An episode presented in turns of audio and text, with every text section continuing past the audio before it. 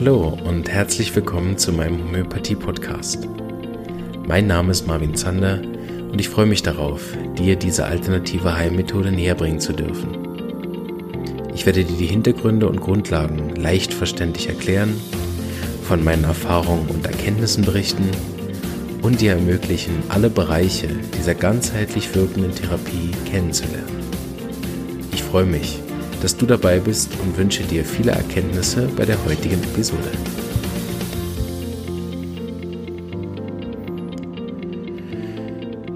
Hallo und herzlich willkommen an alle Zuhörerinnen und Zuhörer. Ähm, ich äh, beginne die Folge ein bisschen albern und dann äh, fangen wir richtig an.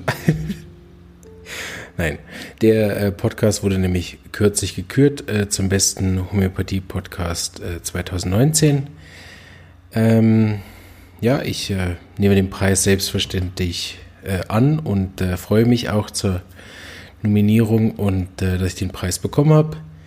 Es ist leider so, dass der einzige Podcast ist, der für die Rubrik angetreten ist. So ähm, ja, konnte nur ich den Preis gewinnen. Okay. Nein.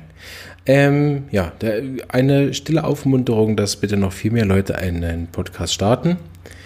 Ähm, ich habe gestern drei wunderbare Interviews geführt und äh, die Homöopathiewelt ist voller Wissen ähm, und äh, da gibt es so viele große Koryphäen, die äh, dringend auch einen Podcast brauchen. Ich werde sie alle einladen und auch so häufig wie ich kann. Aber ähm, habe schon überlegt, eigentlich an der, an der Fülle an Material müsst ihr eigentlich äh, vier Folgen pro Woche rausbringen, was dann allerdings wieder keiner anhören kann. Ja, also äh, ich denke, mein, mein äh, Wunsch ist grundsätzlich zwar schon auf einmal die Woche zu gehen, aber ich habe im Moment noch so viele schöne Sachen, dass ich einfach auch äh, meine persönliche Ungeduld, äh, sie einfach nur auf meiner Festplatte zu lagern, irgendwie schade finde. Damit das sich da nicht anstaut, ähm, würde ich tatsächlich auf einfach im Moment noch dabei bleiben. Zum äh, äh, ja, Leidwesen meiner Frau, die dann äh, weiterhin dienstags auf mich verzichtet. Allerdings ist Dienstag mein freier Nachmittag. Das kann ich jedem empfehlen.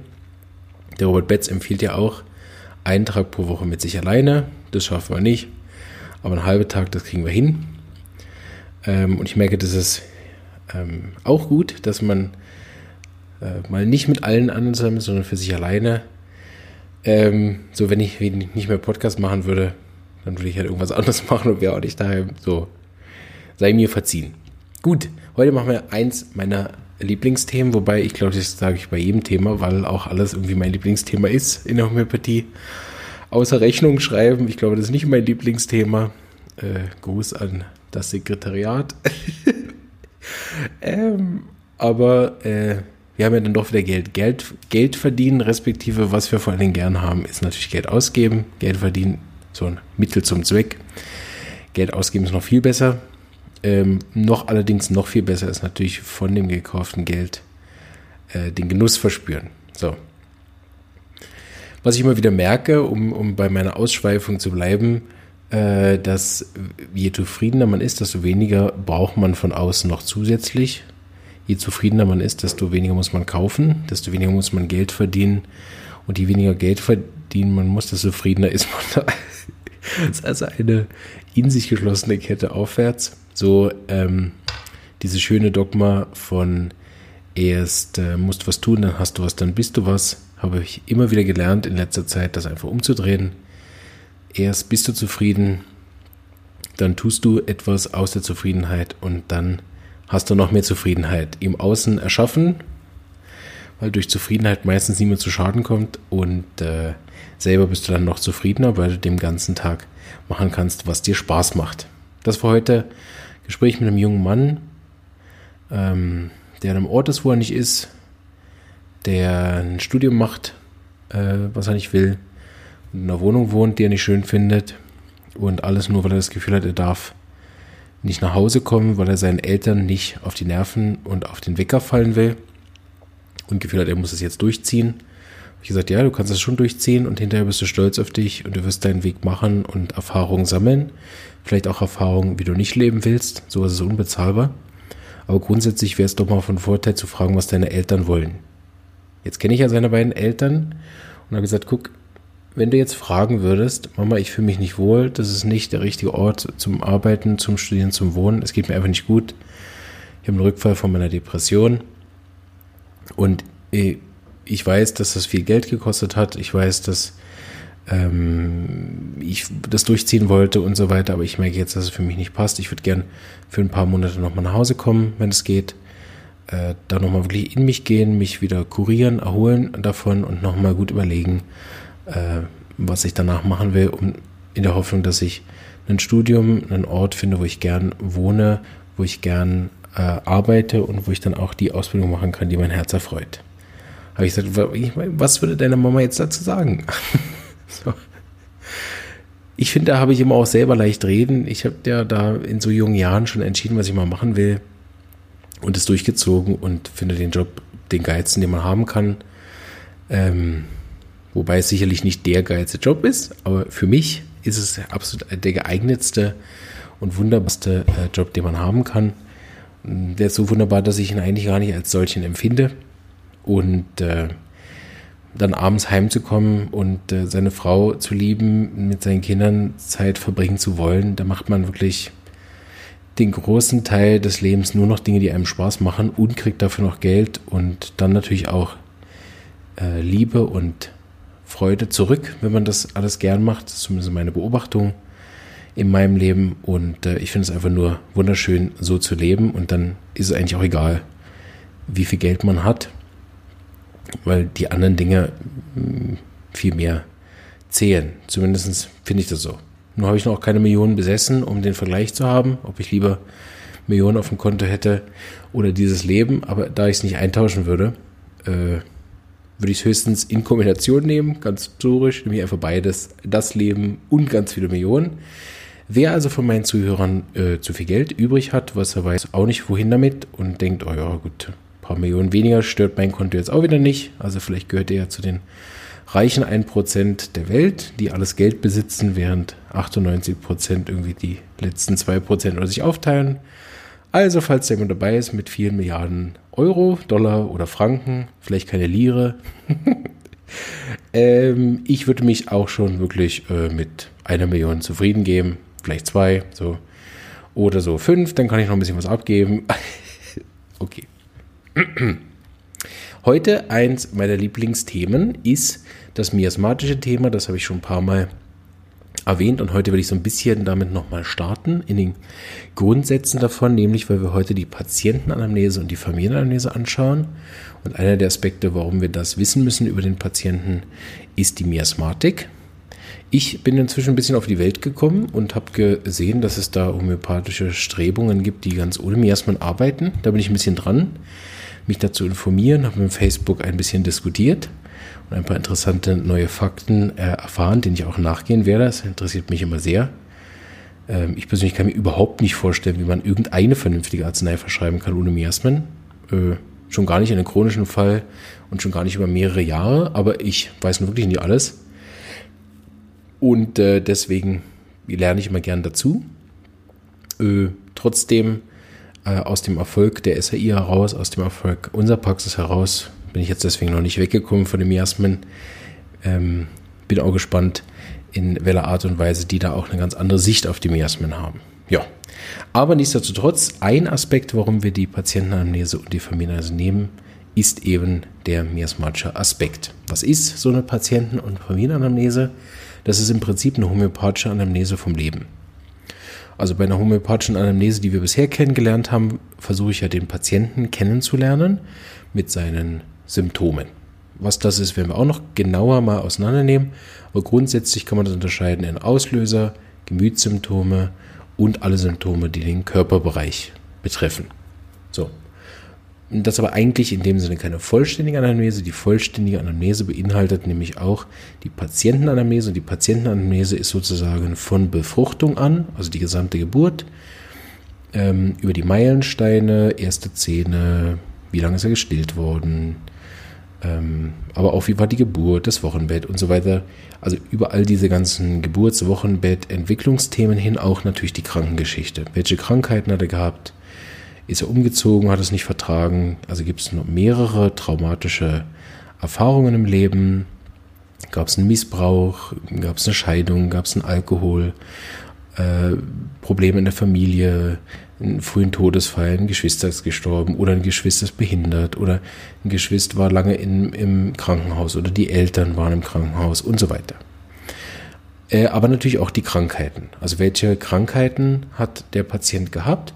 So gehört eigentlich alles, was auf den drei Bereichen Auslöser, Gemüt, Charakter und Körper, gehört auch in die Anamnese hinein, was er schon hatte. Ne? Natürlich kann man die Symptome, die er in der Kindheit als Charakter ausgeprägt hat, auf den ersten Blick sagen, oh, ne, was soll das mit jetzt zu tun? Ich suche ja jetzt Mittel für sein jetziges Problem. Das habe ich am Anfang auch so ein bisschen immer gedacht, ja, wie soll ich jetzt? Soll ich jetzt das Symptom nehmen aus der Kindheit? Soll ich jetzt das Symptom nehmen von jetzt? Was ist denn jetzt das Wichtige? Weil die Beschwerde hat schon in der Kindheit angefangen, aber ich kann ja kein Mittel wählen für damals, weil ich weiß ja nicht genau, wie es damals war, bla bla. Heute habe ich mich da äh, weitergebildet in verschiedenen Bereichen, teilweise auch über meine eigene äh, Therapie, ähm, gewisse Dinge mir angelesen nachher und weiß heute, dass man das wirklich als fließenden Übergang einfach beides benutzen kann.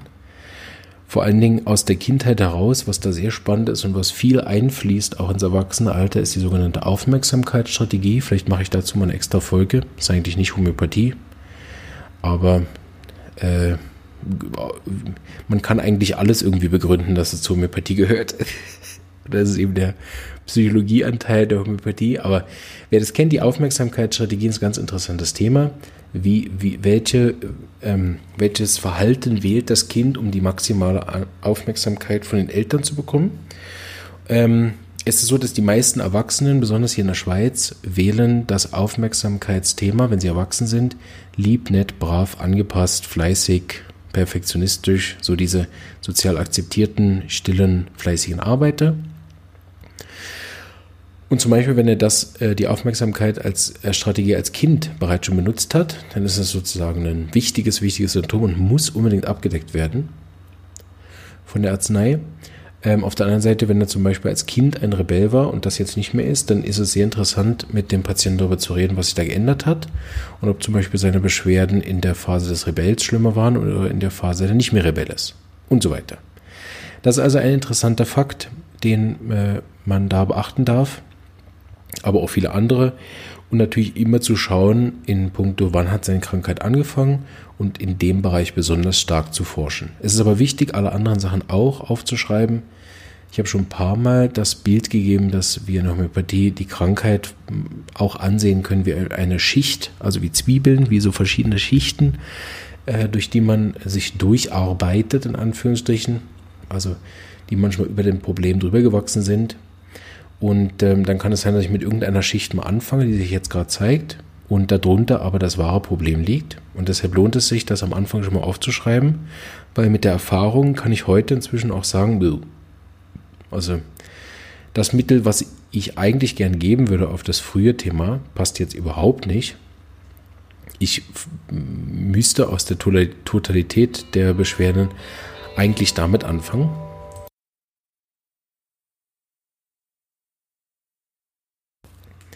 kann aber mit der Arznei nicht anfangen, weil sie jetzt nicht passt. Und dann kriegt man mit der Zeit so ein Gefühl dafür, ob man dann lieber gerade mit dem Mittel anfasst, äh, anfängt, was früher gewirkt hätte, zum Beispiel, oder was das Thema von früher besser abdeckt, oder das von heute, oder man kriegt auch dann nochmal ein ganz neues Bild. Also, es gibt viele Gründe, warum die PA eine ganz wichtige Sache ist und auch von Anfang an aufgezeichnet werden sollte. Und für euch, liebe Patienten, was immer ihr da wisst, in puncto Schicksalsschlägen, in puncto ähm, wichtige Ereignisse, Krankheiten, Operationen, Unfälle, ähm, psychologische Unfälle, Trennungen, schlechte Beziehungen, äh, betrogen worden, all die Sachen, die es gibt, oder?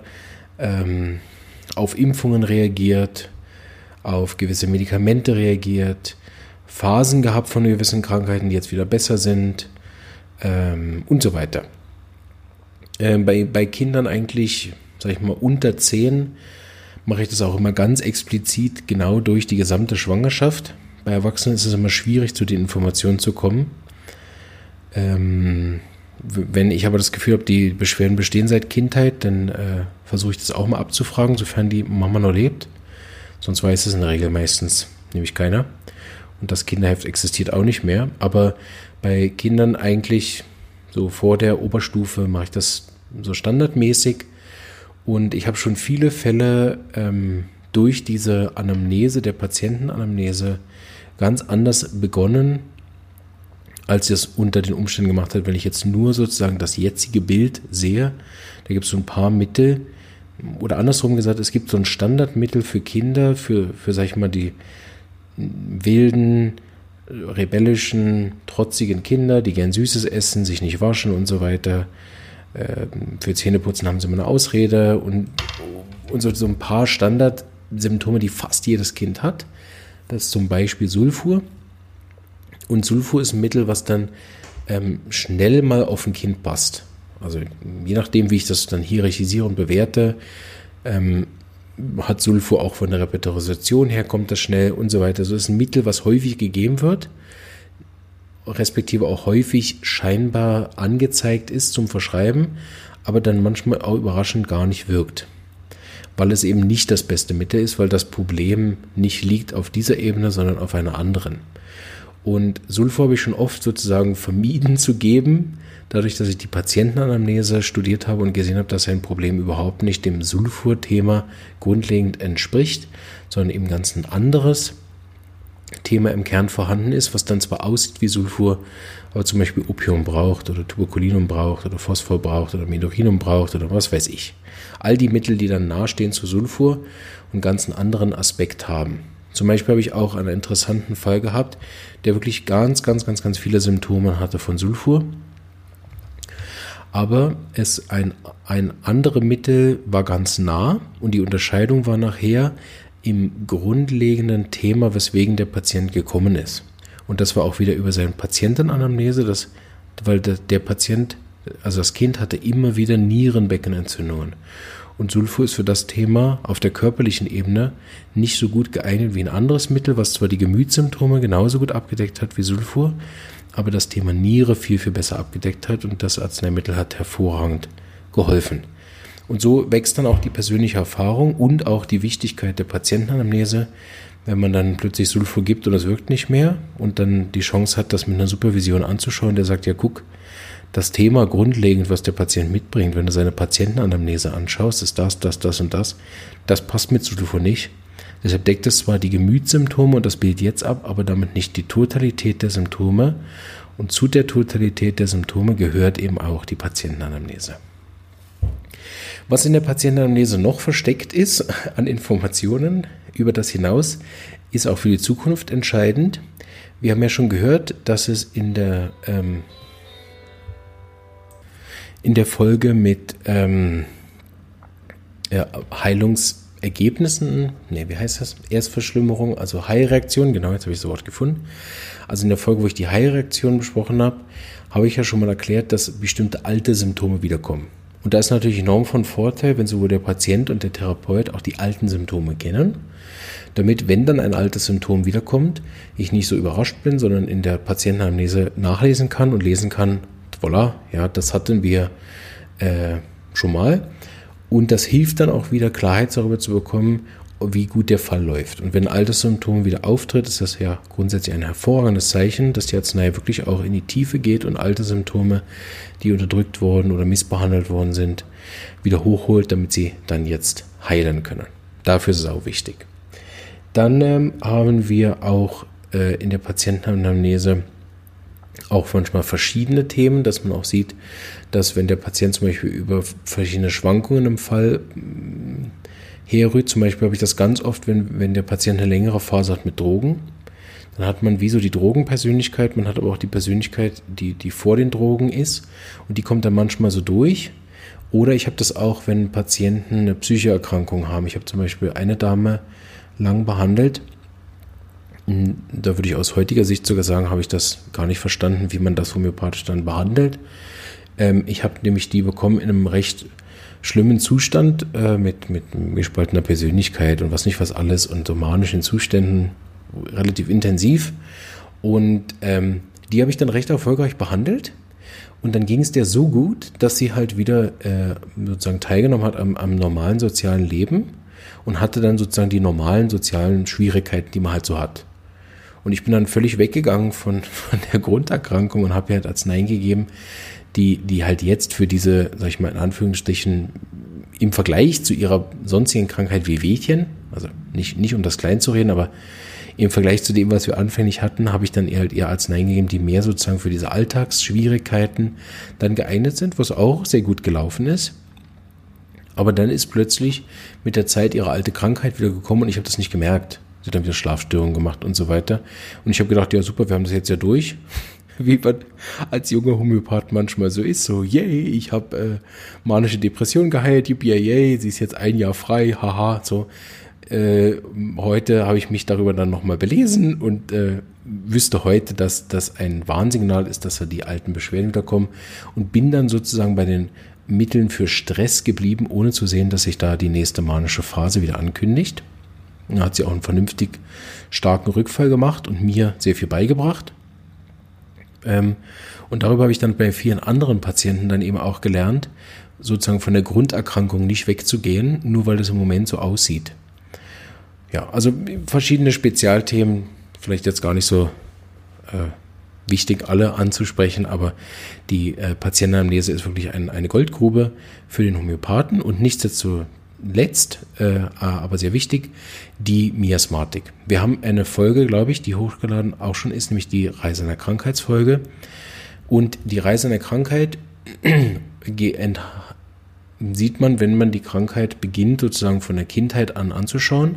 Die ist am leichtesten zu sehen auf der körperlichen Ebene habe ich damals auch schon Beispiele gebracht. Zum Beispiel ähm, hatte ich heute ein Kind Warzen, Warzen entfernt, dann sind die Warzen zurückgekommen, Warzen nochmal entfernt, dann sind die Warzen an der anderen Hand gekommen, Warzen entfernt, dann angefangen, Polypen in der Nase zu entwickeln.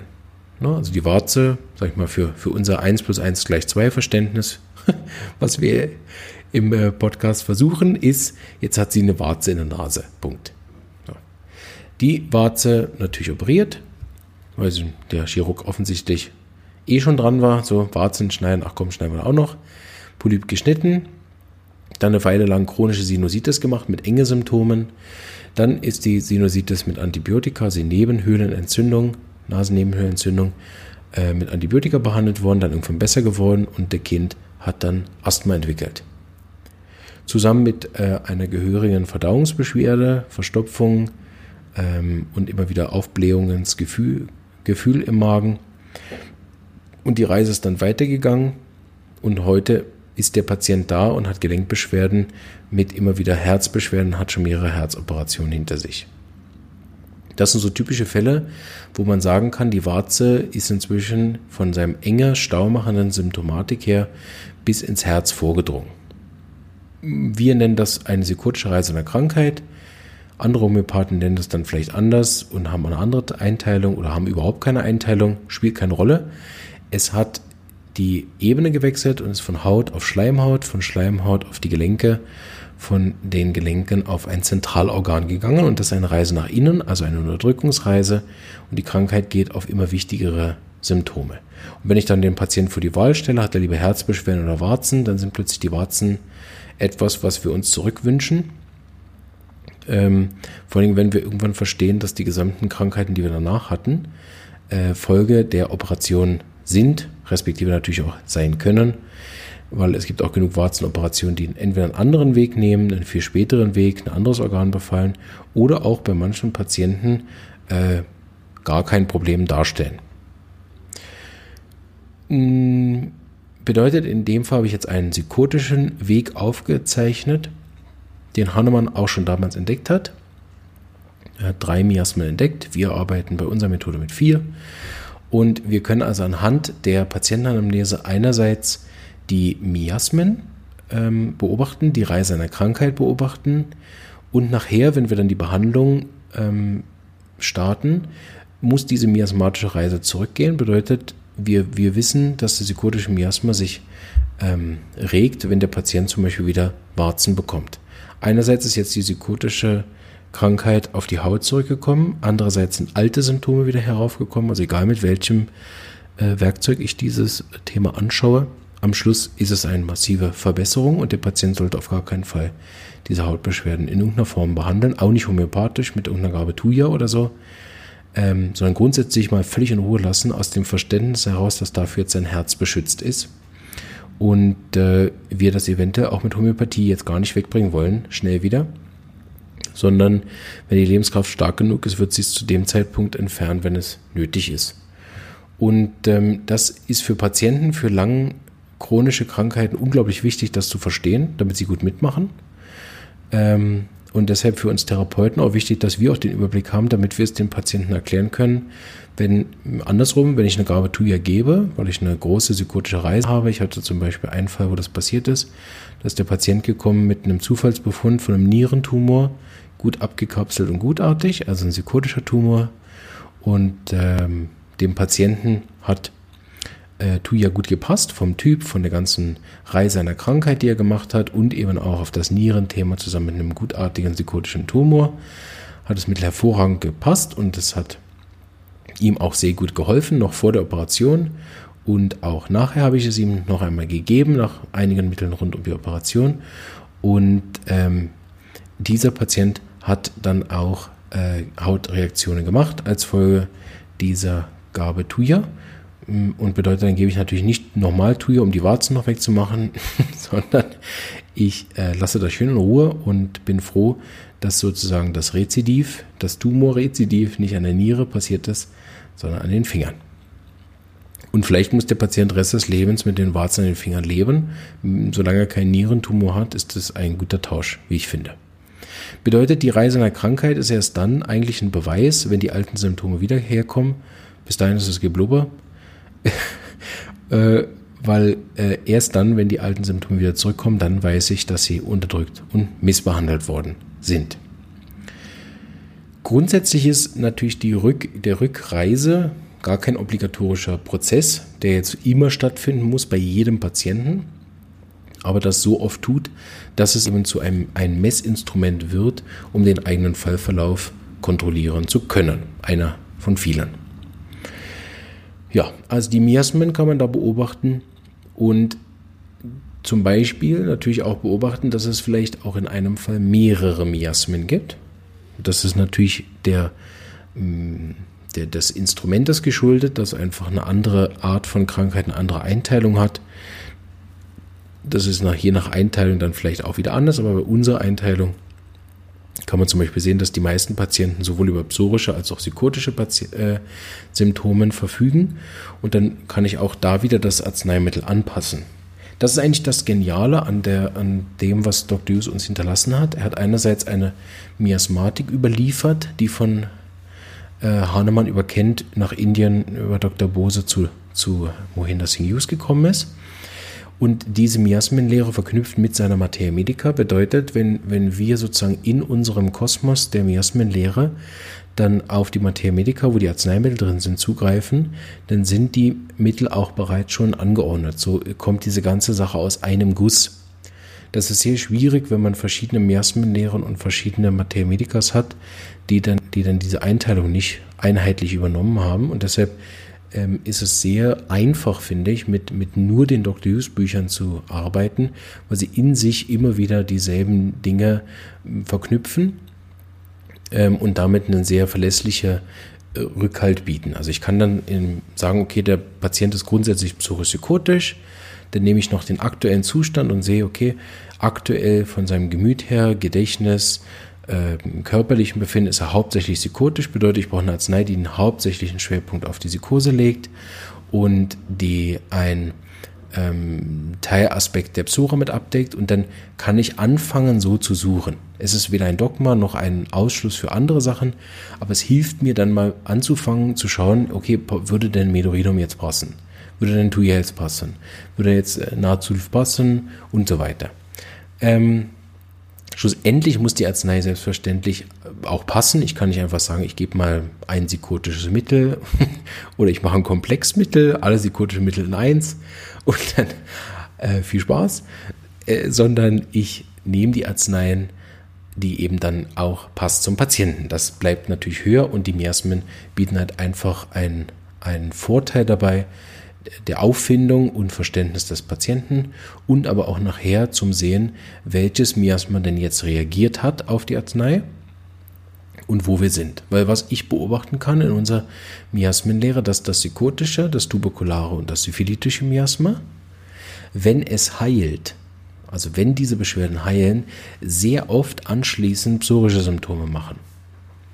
Also so häufig, dass es für mich eine Regel ist, respektive so natürlich auch unterrichtet wird an unserer Schule, bedeutet, wenn ich einen psychotischen Patienten über ein, zwei Jahre betreue und plötzlich macht er ein psorisches Symptom, dann schicke ich den nicht zum Arzt oder unterdrücke das mit Belladonna, Aconitum und äh, sonst welchen anderen hochakuten antipsorischen Arzneien und mache das schnell wieder weg, sondern sagt dem Patienten Yippie, äh, ihre genetische Dispos äh, Prädisposition hat sich geändert, sie machen jetzt neue andere Krankheit, nämlich psorische.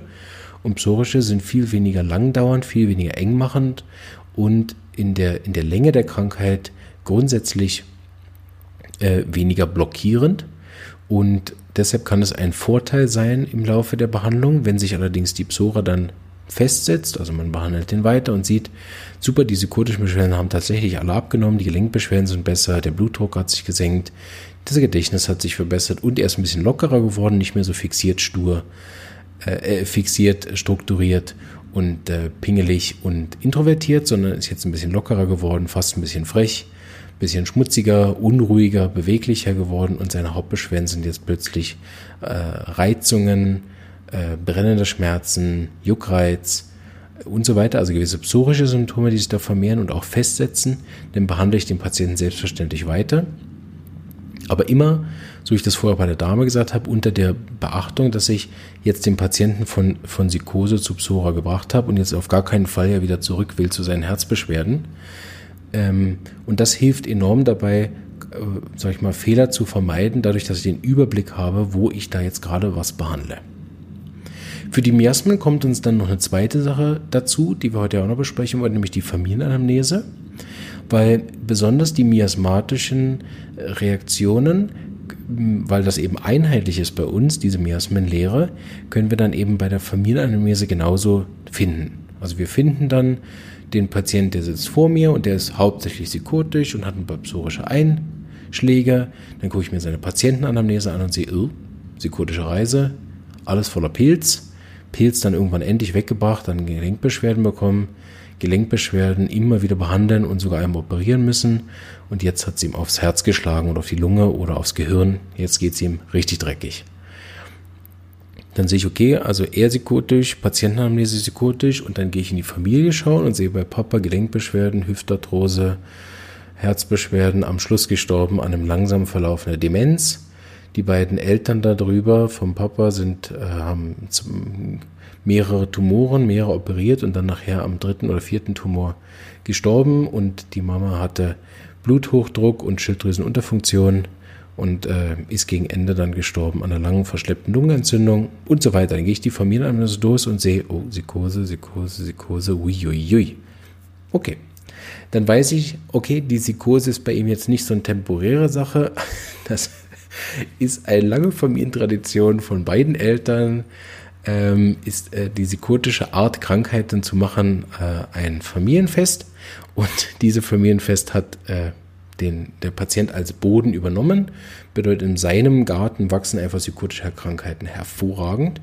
Bedeutet, ich werde lange, lange, lange, lange mit meinen Arzneien immer wieder den psychotischen Anteil mit abdecken, dass der ja nicht zurückkommt, auch wenn ich ihn in die Psora-Rechnung gebracht habe. Bedeutet auch da, ist es ganz wichtig, besonders äh, für die Patienten, dass ihr viele, viele, viele, viele, viele, viele, viele, viele, viele Informationen über die Blutsverwandten bringt. Also nicht die angeheiratete Tante, sondern die Blutsverwandten, die genetisch verwandt sind. Das heißt vor allen Dingen Mama und Papa, Geschwister, Kinder und die Eltern der Eltern, also zweimal Oma, zweimal Opa, eventuell noch die Urgroßeltern, die sind zwar manchmal schon zu weit weg, aber aus der aktuellen Genetikforschung wissen wir, dass wir die Traumata von den Urgroßeltern noch mit bei uns tragen. So, äh, warum nicht? Wenn man es weiß, gerade mit aufschreiben. Und dann die Onkel, die auch tatsächlich Geschwister der Eltern sind. Ne? Dann nicht irgendwie die angeheiratete Tante oder Cousine mit aufschreiben. Und diese Informationen, die kann ich dann verwenden, dafür, dass ich verstehe, wo der, der Boden, auf den die Krankheiten fällt, woher das dann kommt. Vielleicht in Kürze nochmal, dass ich ähm, mich da auch bestätigt finde in jemandem, der überhaupt keine Ahnung hat von Homöopathie, aber sehr gut darüber schreibt, wie ich finde. Das ist der Dr. Bruce Lipton mit seiner Zellbiologie-Forschung in äh, dem Bereich der Epigenetik, der nämlich schreibt, dass, äh, also so wie ich das verstanden habe, jetzt äh, bin ich ja kein Doktor, Doktor, Professor, Wissenschaftler, aber wie ich das im Buch so verstanden habe, ähm, ist es so, dass die Krankheit, also die entartete Zelle, nicht aufgrund der Genen entartet, sondern aufgrund der Einflüsse auf die Zelle, also das, was von außen kommt, ähm, führt dazu, dass die Zelle in irgendeiner Art und Weise kaputt geht. Und wie die Zelle kaputt geht, entscheidet die Genetik. Respektive natürlich auch gewisse Giftstoffe, die von außen kommen können, das ist jetzt nicht nur die Genetik. Aber grundsätzlich mal, dass der Zelle überhaupt irgendwas passiert, ist ein, ein Impuls von außen und ganz, ganz selten von innen. Er verfolgt ja die These, dass 98 Prozent aller Beschwerden äh, stressbedingt sind und nur 2% genetisch. Ähm, und aus der Homöopathie können wir da sofort nicken und sagen, ja, denke ich auch. dass der Miasma ausgelöst wird, also die genetischen Probleme, äh, ist eben eine Folge vom Auslöser und der kommt ja eben meistens von den äußeren Einflüssen. So, das Buch ist eins der Bücher, was ich finde, was jeder Homöopath auch einmal gelesen haben sollte. Dr. Bruce Lipton, Intelligente Zellen. Ähm, ja, hat mir sehr viel Verständnis gebracht, auch wie, wie äh, ein Zellbiologe die Krankheit durch den Körper wandern sieht. Ja, da diese Verbindung zu machen von der Zellflüssigkeit, die vor allem die Hormonkonzentration bedingt, die Hormonkonzentration von den Drüsen gesteuert wird, die Drüsen gesteuert werden vom vegetativen Nervensystem, das vegetative Nervensystem gesteuert wird vom Hypothalamus, von der, vom Frontalhirn. Und das Frontalhirn die Schaltstelle ist von Gedanken und Gefühlen. Und so weiter. Ähm, und dann äh, als Folge dieser Reise durch den Krankheit, äh, Reise durch den Körper, äh, diese Erkenntnis zu haben, dass eben die Krankheiten vor allen Dingen davon kommen, wenn wir uns viel fürchten, ähm, hat dann äh, sozusagen einen, einen epigenetischen, zellbiologischen Zugang zu dem spirituellen Wissen, was gerade so en vogue ist, wo man dann liest, dass alle Krankheiten äh, entweder der, also alle Be Beschwerden Angst oder Liebe als einzige zwei Gefühle äh, zentral vorhanden sind und alles andere Derivate und so weiter. Also all die Bücher, die ich auch im Bereich von Spiritualität, Esoterik, Buddhismus äh, und was nicht alles auf meinem persönlichen Weg dann auch für verschiedene Einflüsse dann waren, auch auf der Ebene von, von Psychologie, fließt dann irgendwann alles wieder zusammen. Und das ist natürlich super, dass wir mit der Homöopathie wegen der ganzheitlichen Ansatz eine Methode haben, wo auch all diese Dinge Platz haben. Ähm, also ob ich Patienten habe, die mit Engeln kommunizieren oder ob ich Leute haben, die äh, behaupten, Homöopathie geht nicht über den Placebo-Effekt hinaus und leben eigentlich nur für den nächsten äh, Überweisung auf ihr Konto, also von streng materialistisch zu äh, übermäßig, äh, wobei das keine Wertung sein soll, gell? ist einfach der, der, der breite Spektrum der Menschheit, also zu, zu sehr, sehr spirituell, ähm, kann ich als Homöopath dann ganzheitlich arbeiten, wenn ich auch alle Dinge einerseits nachvollziehen kann, ähm, verstehe und auch darüber mitdiskutieren kann. So hat mir das auch immer geholfen, ähm, auch über Dinge mich weiterzubilden, die ich vielleicht jetzt auf den ersten Blick weder verstehen noch sehen kann. Ähm, und mich aber trotzdem dafür öffnen, dass es Leute gibt, die da einen Zugang zu haben, ähm, was ich unter dem Individualitätsgesetz auch so sehe. Warum nicht? Und äh, mindestens, was dabei rauskommt, ist, dass der Patient sich angenommen, verstanden und ähm, wohlfühlt und vor allen Dingen dann, wenn es eben kein Manipulationsversuch ist, sondern ein ehrliches, dass ich mich auch damit auseinandergesetzt habe und ich habe dadurch auch schon viel gelernt, weil ich dann oft sage, ja, da habe ich auch was zu gelesen, aber ich habe da eigentlich nicht viel zu verstanden und dann kriegt man manchmal auch einen Gratis-Vortrag des Patienten oder eine Buchempfehlung, also auch schon sagen, viele, viele gute Bücher, die ich gelesen habe, sind Patientenempfehlungen und so wächst man dann wieder weiter. Und das habe ich, glaube ich, in einer anderen Folge auch schon mal erwähnt, dass dieses Hin- und Hergeben der gegenseitigen Geschenke und das gemeinsame Wachstum so ist der Patient für mein Wachstum verantwortlich. Nein, natürlich nicht. Ähm, maßgeblich daran beteiligt und ich bin maßgeblich daran beteiligt an seinem Wachstum. Immer in der Frage, möchte ich das Geschenk annehmen und diese Entscheidung bleibt ja immer meine, respektive die vom Patient. Das sage ich immer so spaßeshalber. Ähm, da könnte vor mir der Dalai Lama sitzen. Wenn ich nicht zuhöre, wenn ich das nicht annehme, was er sagt, und wenn ich das nicht umsetze, dann bringt das überhaupt nichts. So, um eine, eine Weisheit in meinen persönlichen Alltag und damit in meine Heilung zu integrieren, braucht es drei Fähigkeiten, die ich mitbringe. Zuhören, annehmen, umsetzen.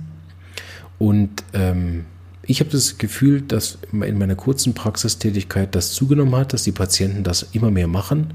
Ich hatte das Gefühl, am Anfang haben sie das nicht so gemacht. Allerdings war ich am Anfang auch ein anderer Typ. So kann es auch an mir gelegen haben, dass ich noch nicht so viele weise Sachen gesagt habe. In der Hoffnung, dass sie das heute sind. Ähm, ja. Und äh, deshalb bemerke ich, dass viele Patienten äh, inzwischen auch wirklich gern zuhören, gern ähm, annehmen, gern ausprobieren und mir dann auch Feedback geben, ob es funktioniert oder nicht. Und äh, wenn ich kein negatives Feedback bekomme, dann empfehle ich so Sachen auch gern weiter. ja, ähm, insofern sind Patientenanamnese und Familienanamnese ein wichtiger Bestandteil jeder Anamnese und gehören dann aus unserer Sicht zu der Totalität der gesamten Symptome, um ein korrektes Arzneimittel zu wählen.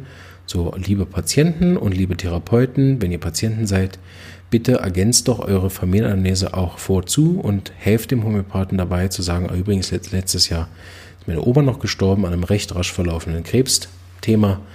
Ähm, haben sie das schon nachgetragen? Und dann trägt man es ein, stellt fest, uh, das ist ja Tuberkulose mit 65 schnell verlaufender Krebs. Hatte sie vorher noch andere Krebsarten? Nee, das war das erste Mal. Und als die Diagnose kam, war es eigentlich schon zu spät. Da konnte man gar nichts mehr machen. Sie hat auch auf die Chemotherapie nicht mehr reagiert. Sie ist eigentlich dadurch noch schlechter geworden und dann gestorben. Ja, und plötzlich hat die ganze Familie einen zusätzlichen syphilitischen Einfluss. Und wenn man dann plötzlich suchen geht, dann sagt man, okay, aber ihre Mutter, die auch so destruktive Erkrankungen mal gehabt, ja, sie hatte da mal so ein Geschwür, oh oh. So.